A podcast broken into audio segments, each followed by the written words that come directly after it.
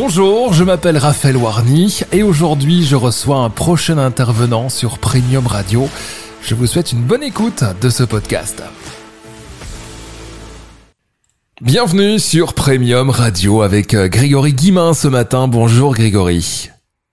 Salut Raphaël, comment vas-tu? Très très bien. Aujourd'hui, en direct de Monaco. Toi, tu es en direct du Luxembourg pour nous parler bourse. Euh, tu as une formation aussi euh, de bourse. On peut peut-être euh, rappeler les infos. Oui, quatre semaines pour bien débuter en bourse. Si vous allez sur le site www.laboursemakeiteasy.com, il y a un petit onglet débuter en bourse. C'est une formation que j'ai designée en, en 10 modules avec une séance gratuite personnalisée avec moi à la fin pour vous aider à investir vos économies et prendre soin de votre patrimoine. Et aujourd'hui, une nouvelle question. Après avoir parlé de quel montant investir en bourse la semaine passée, on va parler de combien ça coûte la bourse aujourd'hui. Alors combien ça coûte euh, la bourse euh, C'est une excellente question. Pourquoi les coûts sont importants? Prenons un, exemple euh, très très simple. Imaginons que que, que vous investissiez euh, 10 000 10 000 euros et que vous commenciez à investir euh, 5 000 euros par an pendant 20 ans. À la fin, vous auriez quelque chose aux alentours de 60 000 euros. Par contre, si vous aviez des coûts de 2,5% par an, au lieu d'avoir 60 000 euros, vous auriez que 43 000 euros. Et si vous essayez de réduire vos coûts de 2,5% à 1,5%, vous auriez 50 000 euros. Donc on voit que à moyen long terme, les coûts viennent éroder fortement la valeur de votre patrimoine. Et donc, il y a différents types de frais. Il y a les frais directs, les frais indirects et les taxes. Je vais essayer de résumer ça en, en quelques minutes. Les frais directs, ce sont tous les frais pris par votre intermédiaire financier directement sur votre compte. Par exemple, des frais d'entrée ou de sortie pour investir dans des fonds d'investissement. Petite astuce ici, Beaucoup de banquiers ou de conseillers disent que ce sont des frais pris par le fonds d'investissement. C'est faux. Ce sont souvent des frais pris par votre intermédiaire, des frais qui ne sont pas obligatoires. Il suffit simplement de négocier avec votre intermédiaire. Malheureusement, ils sont beaucoup trop fréquents car c'est une part importante de la rémunération de votre intermédiaire. Souvent, ils s'élèvent entre 2 et 5% sur chaque versement que, que vous faites. Il existe également les frais de gestion du compte pour gérer euh, votre compte, les commissions de surperformance. Certains gestionnaires appliquent des commissions de surperformance euh, sur euh, des comptes. Les frais de courtage, les frais de courtage, c'est pour acheter ou vendre des instruments financiers. Donc, ils viennent s'ajouter aux frais d'entrée ou frais de sortie pris par votre intermédiaire. Et il existe également des droits de garde, des droits pour garder votre titre, les titres que vous détenez sur un compte.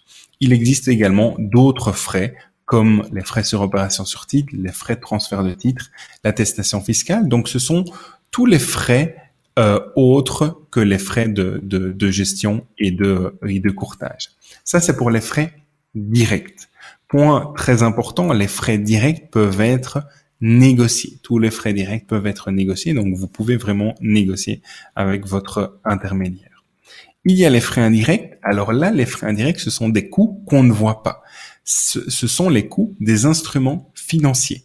On a parlé il y a quelque temps de fonds actifs et de fonds passifs. Les fonds passifs, ça coûte en moyenne 0,2, 0,3% par an. Les fonds actifs, la valeur du fonds d'investissement actif coûte en moyenne 1,5-1,6% par an. En moyenne, bien entendu. Donc, c'est pour vous expliquer que ce sont des frais qui sont pris à l'intérieur du fonds d'investissement et que ce ne sont pas des frais que vous voyez partir avec un signe négatif de votre compte. Donc, il faut le savoir et il faut les additionner. Souvent, ce que font les, conseillers, c'est qu'ils les additionnent pas au montant des frais et des taxes, mais il faut les, les additionner. Je vais prendre un exemple. Quelqu'un qui va payer des frais indirects de 1,2% par exemple et qui va être investi dans différents instruments financiers qui coûtent 1,3%, vous voyez que 1.2 plus 1.3, on est déjà à 2,5% par an. Vous me dites c'est élevé, ben la majorité des gens que j'accompagne on est sur des frais de minimum 2 à 2,5% par an, sans compter la partie taxe.